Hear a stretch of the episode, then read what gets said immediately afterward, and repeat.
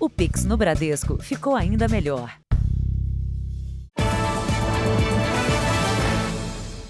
Boa noite. Boa noite. Em São Paulo, um motociclista morreu após ser baleado em uma tentativa de assalto. Os suspeitos também estavam numa moto. Eles chegaram a ser atropelados por um motorista que presenciou o crime.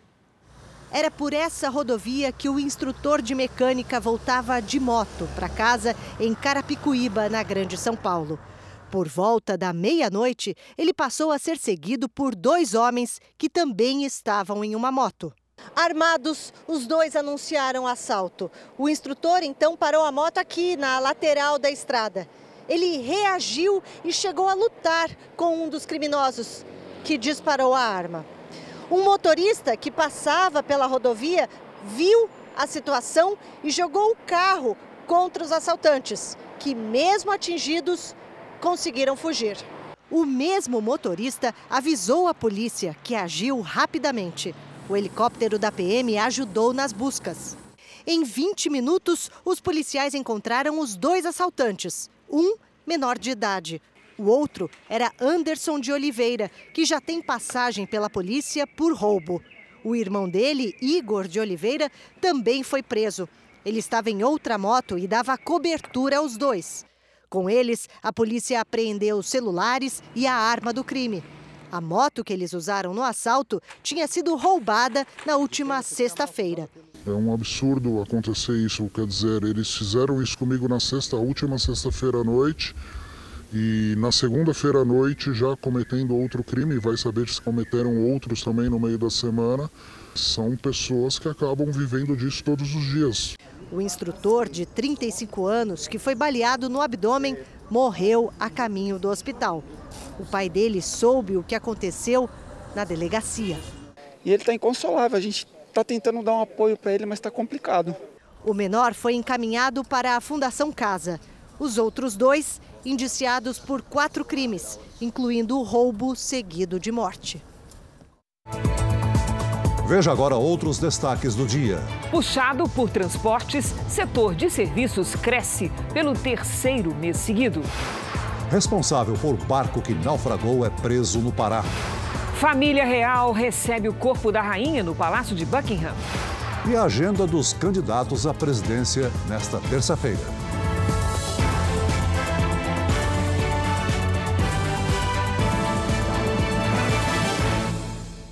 Oferecimento Bradesco. A gente não para de se reinventar por você. A polícia do Rio de Janeiro prendeu um homem suspeito de cometer vários roubos na Baixada Fluminense. Ele era conhecido por se exibir na internet com armas e ser muito violento. O suspeito ostentava fuzis e usava drogas em vídeos postados nas redes sociais. Segundo a polícia, Natan Victor Almeida de Souza, de apenas 21 anos, tem uma longa ficha criminal, com passagens por roubos de cargas, de veículos e assaltos a comércios. Morador de Nova Iguaçu, na Baixada Fluminense, ele se preparava para cometer mais um crime quando foi preso em flagrante. Natan roubava sempre acompanhado de outros homens, é, sempre com muita violência, inclusive por vezes empregando fuzis nessas, nessas abordagens. E ele tinha uma característica muito específica que ele roubava muitos vizinhos. De tanto roubar pessoas conhecidas, Natan foi identificado pela polícia e precisou mudar de endereço. Passou a morar aqui, no complexo do Chapadão, zona norte do Rio, onde costumava entregar os produtos roubados. E com a proteção dos traficantes da comunidade, fez diversas vítimas. O Jornal da Record teve acesso a imagens de câmeras de segurança de um dos assaltos. Sem medo de ser reconhecido, Natan e outros dois homens levam o carro de um casal em Nova Iguaçu. A imensa maioria dos roubos ele estava com o rosto livre, é, então, mas especialmente a, a, a violência. A violência que ele empregava nesses roubos chamou bastante atenção aqui da equipe.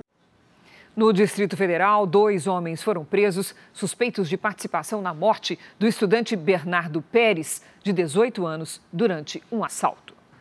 A identidade dos presos não foi revelada. Os dois seriam os criminosos que aparecem nessas imagens. O crime foi na noite de 2 de setembro. O casal foi abordado por um assaltante que atingiu Bernardo com um golpe de faca. Bernardo morreu no hospital. Segundo a polícia, o homem com a faca tem 23 anos e já responde pelo crime de receptação. O outro assaltante, de 25 anos, seria usuário de drogas. Somente um deles confessou, mas a polícia afirma não ter dúvidas da participação dos dois. A princípio achava que achavam que era havia uma questão pessoal envolvida, mas não. Eles eles mataram a vítima mesmo com o intento só de roubar, né? Motivo realmente repugnante. Os dois devem responder por roubo e latrocínio, que é o roubo seguido de morte. A investigação segue em andamento na busca de um terceiro envolvido e também dos receptadores dos produtos roubados. Os celulares dos presos também foram apreendidos e vão passar por uma perícia para ajudar na conclusão do caso. Para chegar aos suspeitos, a investigação refez o trajeto que os dois teriam percorrido antes e depois do crime, conferindo os locais em que houve alguma tentativa de uso dos cartões de crédito roubados. Câmeras de segurança também foram usadas. Em São Paulo, a funcionária de uma joalheria foi presa. De acordo com a polícia, ela passou informações sobre a transferência de joias da loja para o escritório da empresa. No meio do caminho, três homens armados realizaram um assalto. O namorado dela teria participado do crime. Dois motociclistas que estavam dentro de um globo da morte em um circo de Itabuna, no sul da Bahia, ficaram feridos depois de se chocarem. O acidente foi gravado por pessoas que assistiam à apresentação. Os dois foram levados ao hospital com ferimentos leves. Câmeras de segurança de um posto de combustíveis registraram o momento em que um vereador de Conchas, no interior de São Paulo, foi morto a tiros. O crime ocorreu enquanto o parlamentar Adriano de Moraes, do PSB, chegava em casa. A polícia investiga a motivação do assassinato. Nenhum suspeito foi identificado. O corpo da rainha Elizabeth II chegou a Londres no final da tarde de hoje. Em Edimburgo, capital da Escócia, milhares de súditos puderam se despedir. Uma longa espera por segundos perto da rainha. Clarice e David trouxeram um bebê de apenas cinco meses. Disseram que este é um grande momento para dividir com o filho. A fila não parou nem mesmo durante toda a madrugada.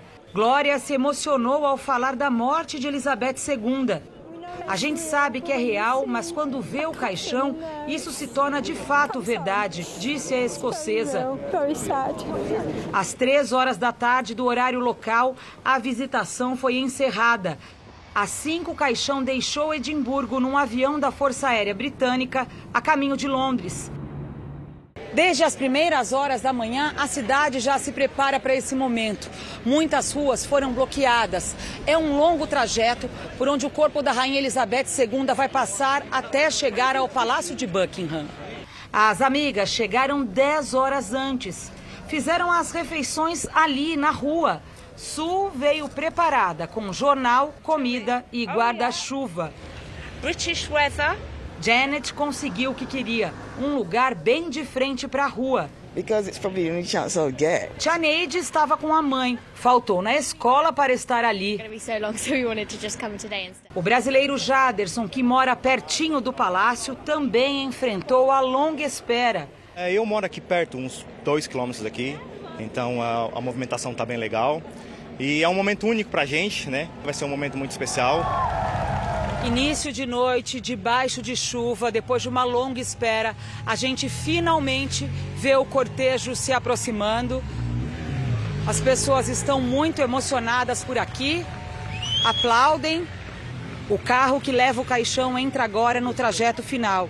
Está a poucos metros da porta principal da casa dela, o Palácio de Buckingham, onde vai ficar até amanhã, às duas da tarde. Joey disse que enquanto estiver viva, vai lembrar desse momento. Antes de acompanhar a chegada do corpo da mãe, o rei Charles III esteve na Irlanda do Norte. Quem tem as informações é a enviada especial ao Reino Unido, Thaís Furlan. Boa noite, Thaís. Boa noite, Cris. Boa noite, Celso. O rei Charles e a rainha consorte Camila chegaram a Londres duas horas antes do corpo de Elizabeth II. Eles tiveram um dia cheio de compromissos oficiais na Irlanda do Norte. Charles recebeu condolências, participou de audiências com políticos e se encontrou com súditos que tiraram o dia para recepcionar o novo rei. Hoje foi divulgada a primeira pesquisa de opinião depois da morte da rainha. 63% dos entrevistados têm confiança na capacidade de Charles para ser um bom rei. Mas 45% das pessoas disseram que em algum momento ele deve abdicar o trono em favor do filho William. Celso, Cris. Obrigado, Thaís. A partir de amanhã, os súditos da rainha poderão se despedir da monarca no prédio do parlamento britânico. Muita gente já está na fila. Sentada em um banco em frente ao Palácio de Westminster, Vanessa conta que ficou surpresa ao descobrir que será a primeira a se despedir da rainha.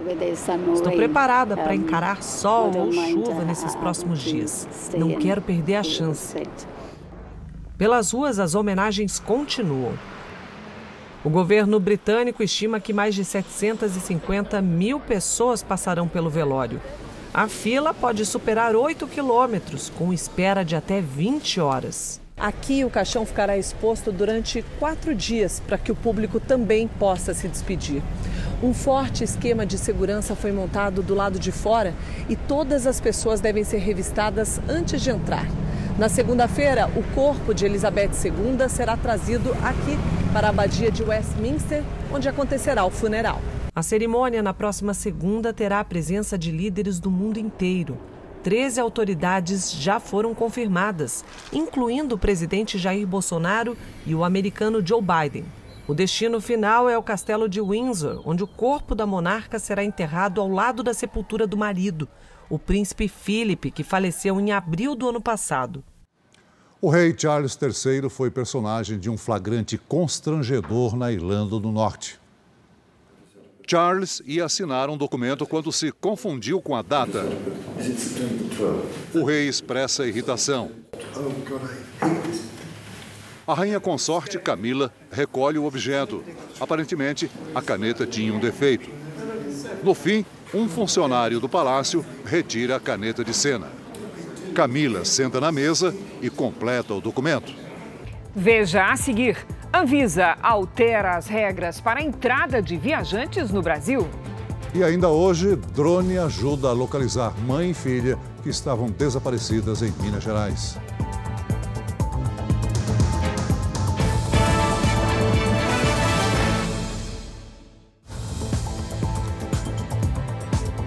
O preço do botijão do gás de cozinha já está quase 5% menor nas distribuidoras. A expectativa é que a redução chegue ao consumidor final nos próximos dias.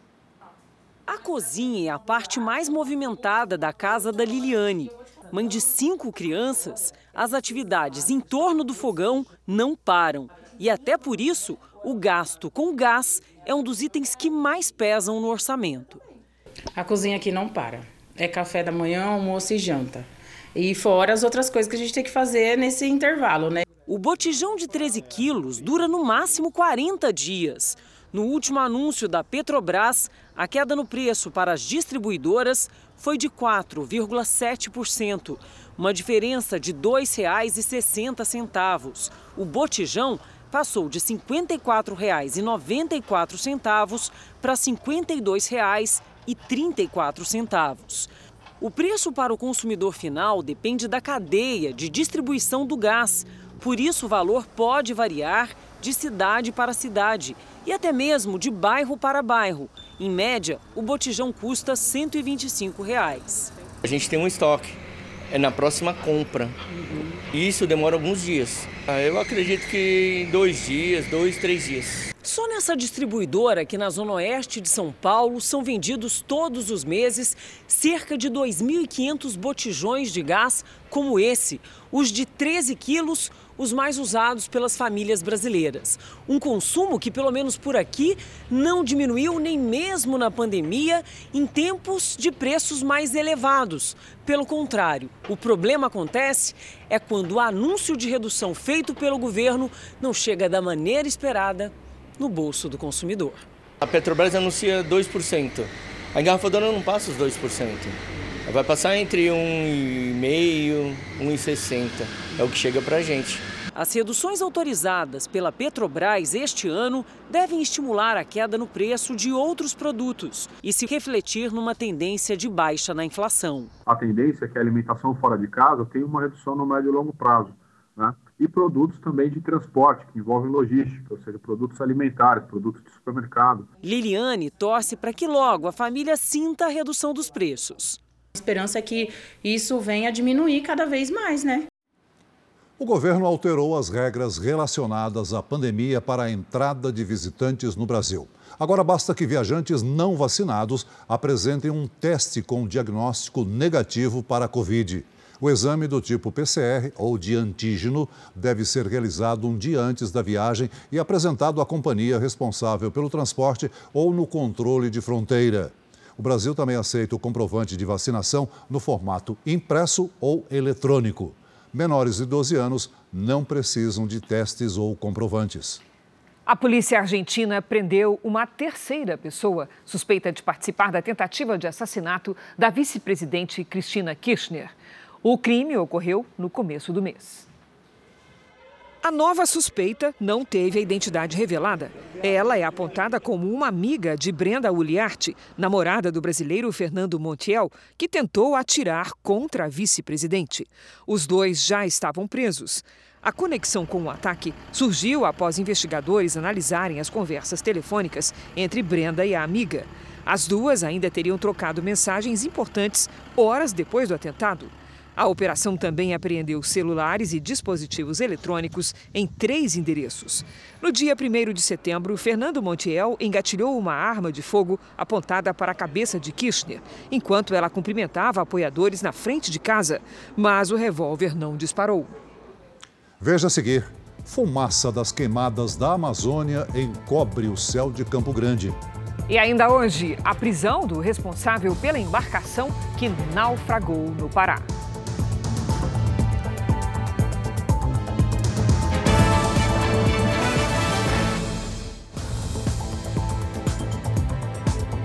Uma fumaça cinza tomou conta hoje do céu de Campo Grande. De acordo com os meteorologistas, ventos fortes levam fuligem das queimadas na Amazônia para a região.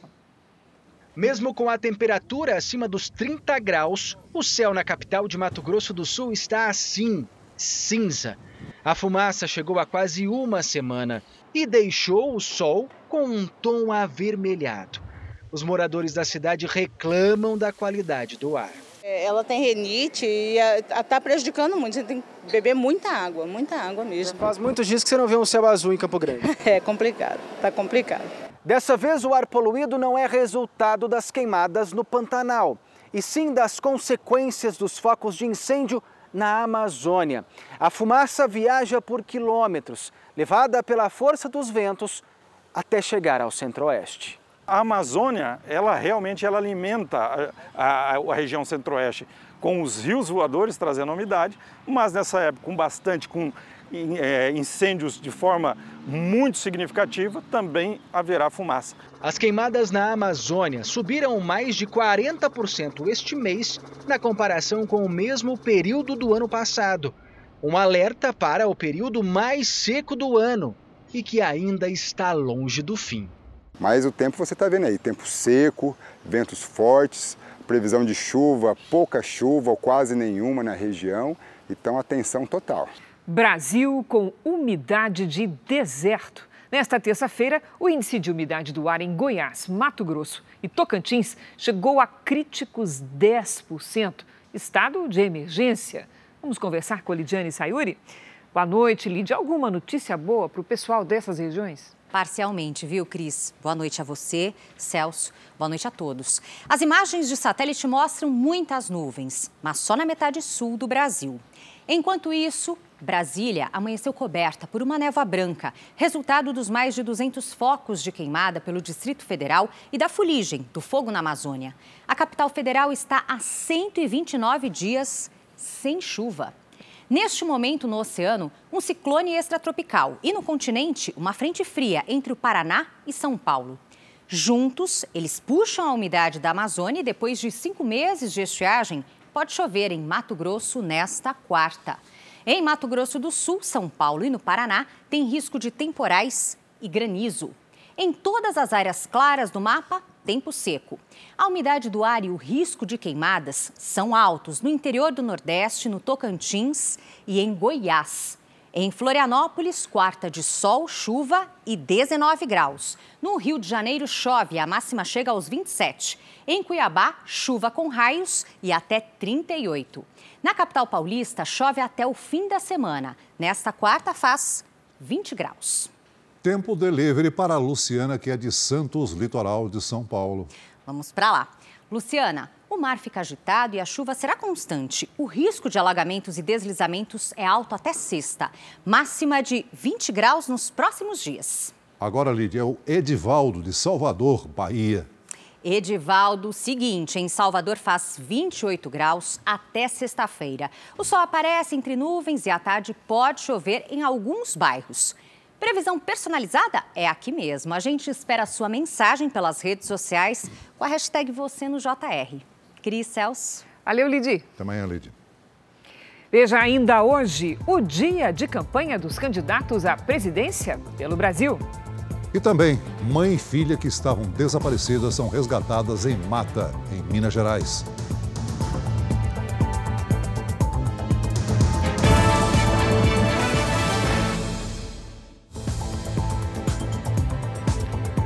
De serviços surpreendeu os analistas e cresceu 1,1% em julho deste ano, na comparação com junho. Essa é a terceira alta seguida. O destaque foi para a área de transportes, que subiu 2,3%. A atividade de informação e comunicação saltou 1,1%.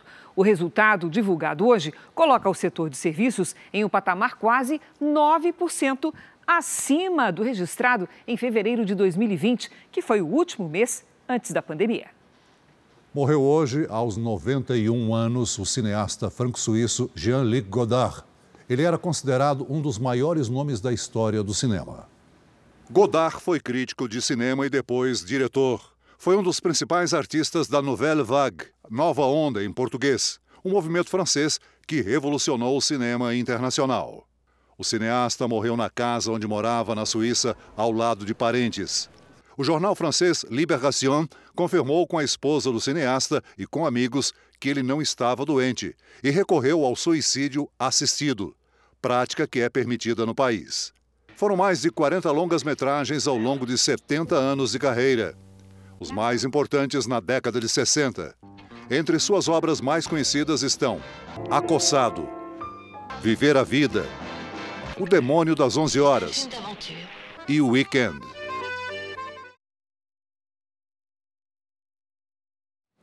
A Ucrânia continua a viver um bom momento em relação à Rússia. Autoridades do país afirmaram hoje que vão lutar até que todas as tropas invasoras se retirem do país.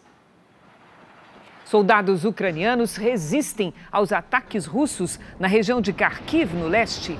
O presidente Volodymyr Zelensky disse que 6 mil quilômetros de terra já foram recuperados do controle russo. O líder ainda pediu ao Ocidente que acelere a entrega de armas para fortalecer a defesa ucraniana contra a Rússia. As justiças do Reino Unido e da Holanda entraram com ações contra o Google por supostas práticas ilegais de publicidade. A empresa é acusada de abusar do poder que tem no mercado de anúncios online e, se condenada, pode ter de pagar o equivalente a 130 bilhões de reais. A busca, a ação busca compensação para os proprietários de sites dos dois países. Eles seriam prejudicados pela conduta anticompetitiva da companhia. O Google criticou os processos e disse que trabalha de forma construtiva com empresas de toda a Europa. A inflação nos Estados Unidos chega a 8,3% no acumulado de 12 meses.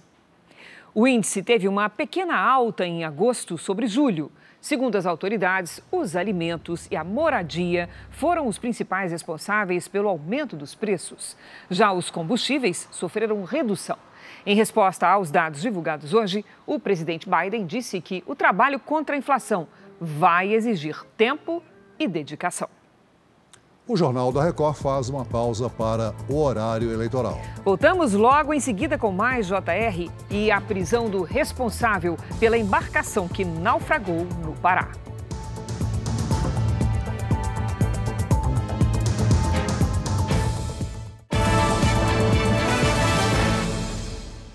O Jornal da Record está de volta. Em 16 anos, as milícias se espalharam por todo o estado do Rio de Janeiro. Esses grupos armados já dominam quase um terço de todo o território da capital e metade das áreas comandadas por criminosos na região metropolitana.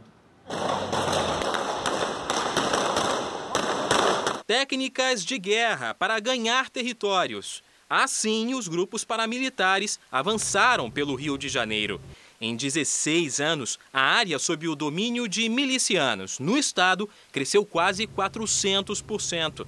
Com base em dados do Disque Denúncia, o mapa mostra na cor azul que as áreas de influência das milícias se expandiram tanto que hoje correspondem à metade dos territórios dominados por grupos armados na região metropolitana do Rio. Quem mora nas regiões dominadas fica refém dos serviços oferecidos pelos grupos. O estudo ainda mostrou que aqui na capital, a milícia controla três em cada quatro áreas ocupadas por criminosos. Isso é quase um terço de todo o território da cidade. A maior preocupação é com a zona oeste do Rio, onde os grupos paramilitares continuam avançando. Você tem um controle alto constante e bastante consolidado das milícias na Zona Oeste. Hoje foram cumpridos mandados de busca e apreensão na Zona Oeste do Rio e em Itaguaí, na Baixada Fluminense. A suspeita é que uma empresa de internet teria envolvimento com a milícia comandada por Luiz Antônio da Silva Braga, o Zinho. Carros de luxo, telefones celulares e dinheiro, inclusive dólares, foram apreendidos. A Justiça do Rio Grande do Sul acatou a denúncia contra os três policiais suspeitos de matarem Gabriel Marques Cavalheiro, de 18 anos. Os PMs já estão presos pelo crime. Parentes do garoto falaram à Record TV. O sonho de infância que estava prestes a se realizar hoje é uma lembrança para familiares de Gabriel Marques Cavalheiro, de 18 anos. A gente chegando em São Gabriel para ir para casa da minha mãe, passar na frente do nono, do quartel. E ele passava lá e dizia: Eu vou me alistar aqui em São Gabriel e vou servir aqui em São Gabriel. Na última vez em que foi visto com vida, Gabriel foi colocado dentro de uma viatura da Polícia Militar após uma abordagem. Em 19 de agosto, o corpo dele foi encontrado em um açude. A perícia apontou a causa da morte como hemorragia interna em decorrência de agressão.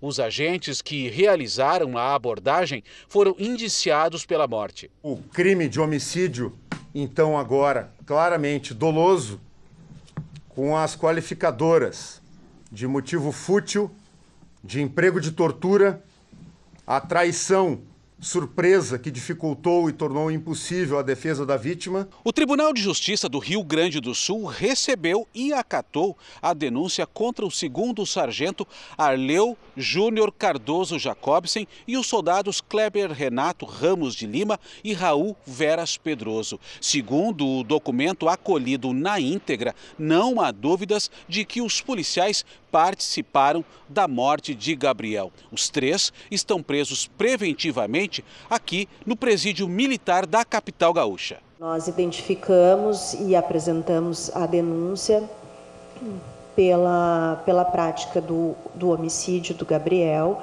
Em protesto, amigos e familiares de Gabriel caminharam pelas ruas da cidade onde ele morava, na região metropolitana de Porto Alegre pra viver sem ter medo da polícia por Gabriel.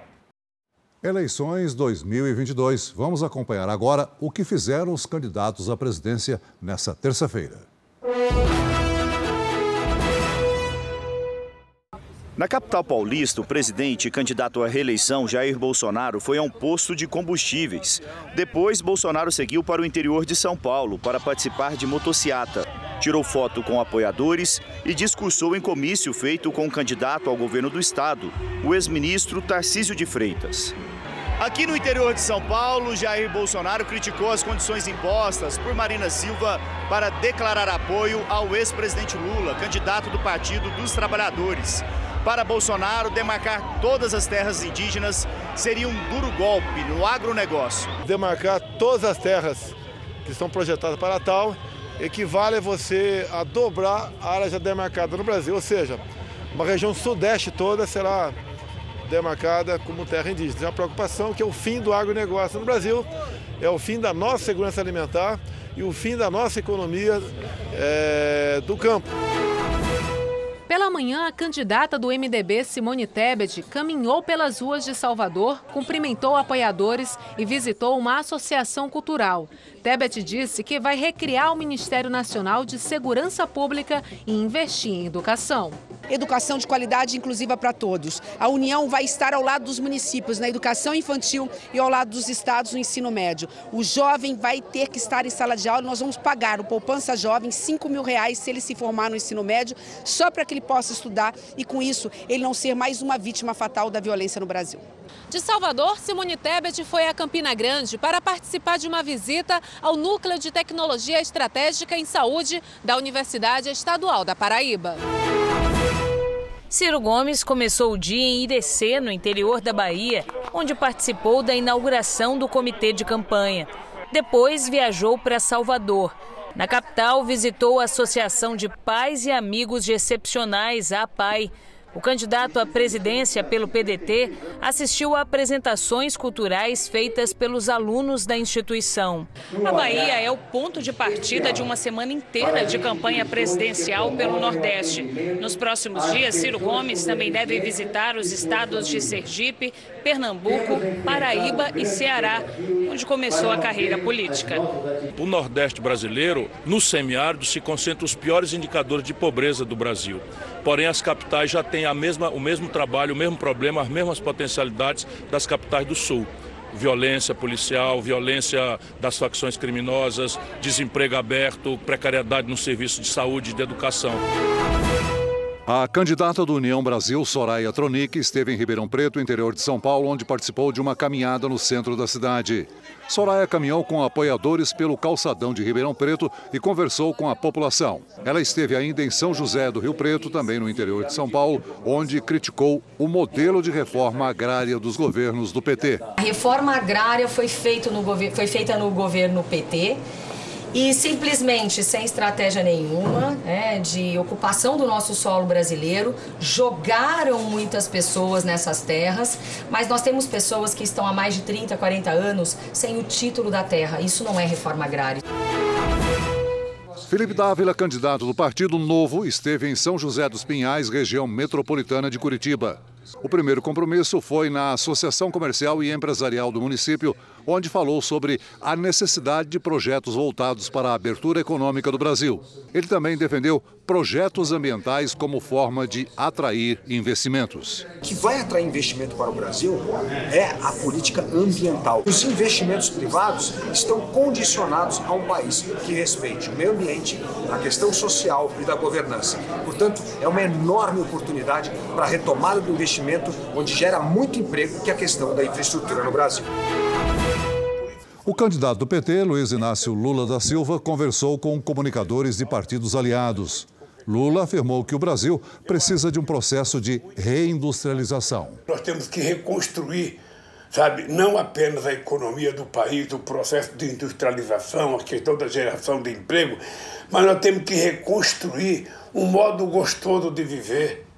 Nós temos que reconstruir um modo da família viver em paz, viver feliz, viver com esperança. Kelmo Luiz, do PTB, participou de evento religioso em Macapá, no Amapá.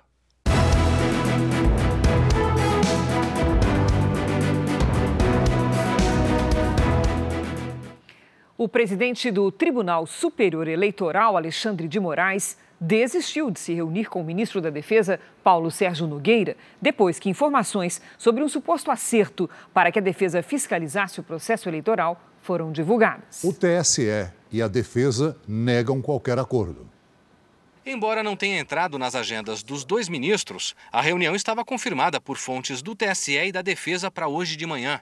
Mas as informações de que as Forças Armadas pretendiam fazer uma espécie de checagem paralela da apuração dos votos na eleição de outubro jogaram por terra a conversa. O tribunal chegou a divulgar uma nota em que negou qualquer acordo com as Forças Armadas ou entidades fiscalizadoras para permitir acesso diferenciado em tempo real aos dados enviados para a totalização das eleições, o que é competência constitucional da Justiça Eleitoral. O Ministério da Defesa também divulgou nota para esclarecer que as Forças Armadas não solicitaram qualquer permissão de acesso diferenciado. O assunto jogou um balde de água fria nos entendimentos entre a defesa e o tribunal.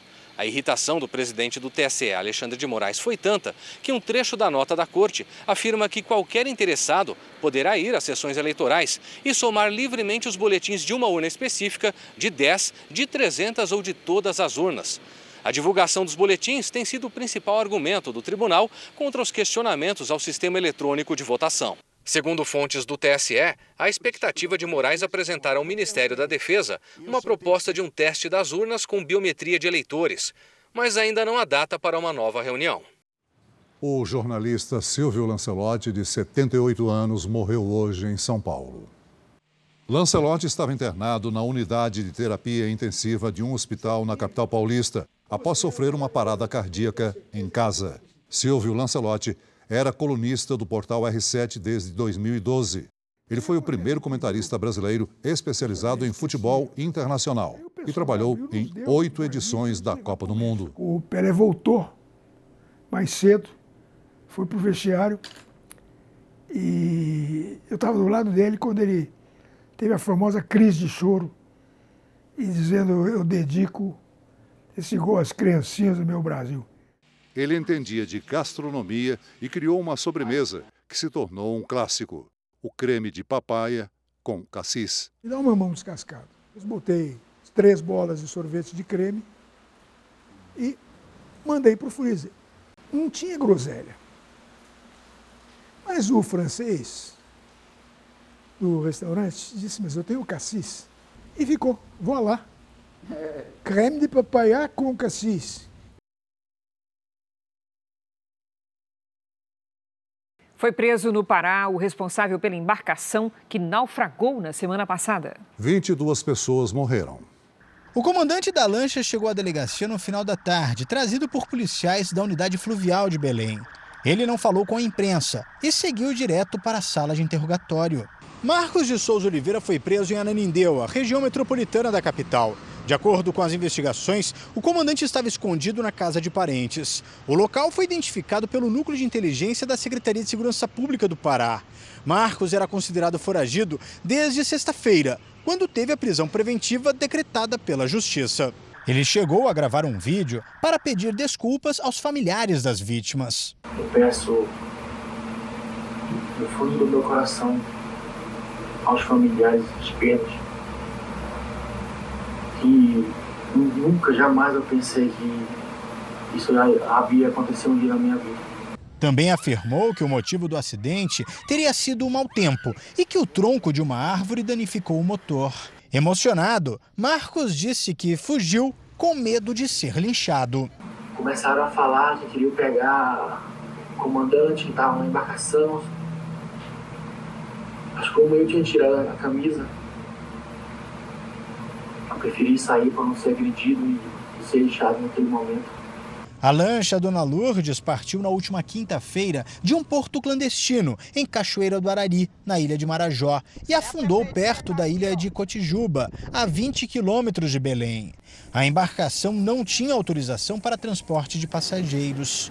Marcos deve responder por homicídio, omissão de socorro e transporte irregular de passageiros. Na hora, ele ainda omitiu que estava em perigo não alertou a Capitania do Esporte no momento que deveria alertar, é, não se preocupou em salvar as pessoas ou dar oportunidade de sobrevivência, ele se preocupou muito em se deslocar da embarcação com a família e não deu uma notícia. Acidente grave em Curitiba. Um carro vermelho surge na contramão em alta velocidade e bate contra o muro de uma clínica. O carro ainda dá um giro antes de parar no gramado, com a frente totalmente destruída. O motorista teve apenas ferimentos leves. No Ceará, a câmera de segurança de um motorista de aplicativo gravou a ação de dois criminosos. Primeiro, eles fingem ser passageiros. Logo em seguida, anunciam um assalto e tentam fazer operações financeiras no celular da vítima. O motorista se desespera e joga o carro em cima de uma viatura da Polícia Militar. Os policiais realizaram a abordagem e prenderam os ladrões em flagrante. Mãe e filha, que ficaram três dias desaparecidas em Minas Gerais, voltaram hoje para casa. A jovem de 21 anos e a criança de 3 foram localizadas com a ajuda de um drone. Ludmila ainda demonstra cansaço e diz que só teve forças por causa da filha. Foi a Kiara mesmo que me deu essa força para conseguir, porque eu já não tava, eu já não tinha achado água mais, já estava em cima da montanha. Elas ficaram perdidas por três dias numa mata fechada na região da cidade de Biquinhas. As duas e o padrasto da menina saíram de Ribeirão das Neves, região metropolitana de Belo Horizonte, para visitar familiares em Morada Nova de Minas. O caminho indicado pelo GPS fez a família transitar por uma estrada de terra e o carro atolou. O caminhão veio tentar ajudar nós, atolou também. No local onde o carro parou não tinha sinal de internet. Depois de algumas horas, cansada de esperar por ajuda, a mãe decidiu sair com a filha em busca de socorro. O padrasto da criança ficou. As duas acabaram entrando na mata fechada que fica perto da estrada e se perderam. As buscas mobilizaram os moradores da região. A angústia só terminou quando um drone encontrou mãe e filha no matagal. Elas estavam tão debilitadas que não conseguiam caminhar. É um abraço no policial, falei, não, você é o cara, moço. A família se reencontrou no hospital, de onde mandou vídeos para tranquilizar parentes e amigos. Gente, eu estou bem, não precisa se preocupar. Em São Paulo, a polícia fez uma operação contra uma quadrilha que aplicava o golpe do falso boleto. Entre os detidos está um gerente de banco. A suspeita é de que o grupo tinha informações sobre as prestações de imóveis. Os policiais se reuniram de madrugada para cumprir 34 mandados de busca e apreensão em seis cidades. Além de São Paulo, foram para Arujá, em Budas Artes, Ferraz de Vasconcelos, Guarulhos, e São Bernardo do Campo. Celulares, computadores e documentos foram apreendidos. A suspeita é que o material era usado no golpe do boleto falso em prestações de imóveis. De acordo com a polícia, a quadrilha sabia quando alguém iria receber a segunda via de uma prestação. Os golpistas, então, enviavam pela internet um boleto falso. Quando a fatura era paga, o dinheiro ia para uma outra empresa de fachada com um nome muito parecido com a que realmente deveria receber. E em seguida, rapidamente, era distribuído para outras contas de laranjas. A vítima ficava sem o dinheiro e continuava com a dívida. Três pessoas já haviam sido indiciadas no final do ano passado. Agora, mais seis foram levadas para a delegacia.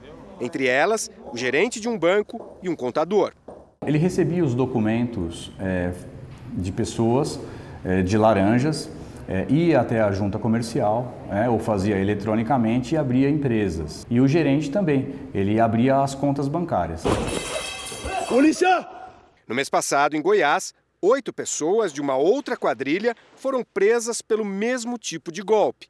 Eram funcionários de uma loja de móveis e eletrodomésticos. Com o aumento desse tipo de crime, é importante tomar alguns cuidados. Conferir se o código de barras não tem falhas se não há erros no nome e nos dados de quem vai receber o pagamento. Pequenas alterações no valor a ser pago também pode indicar que o boleto é falso. E por último, desconfie se a cobrança chegou de uma forma diferente da habitual. Verificar o CNPJ da empresa recebedora e o nome da empresa. Isso é muito importante para não pagar um boleto é, falsificado. O Jornal da Record termina aqui. A edição de hoje na íntegra e também a nossa versão em podcast estão no Play Plus e em todas as nossas plataformas digitais. E à meia-noite e meia tem mais Jornal da Record. Fique agora com a série Reis e não perca, às 11 da noite, a estreia de A Fazenda. Ótima noite para você. Boa noite.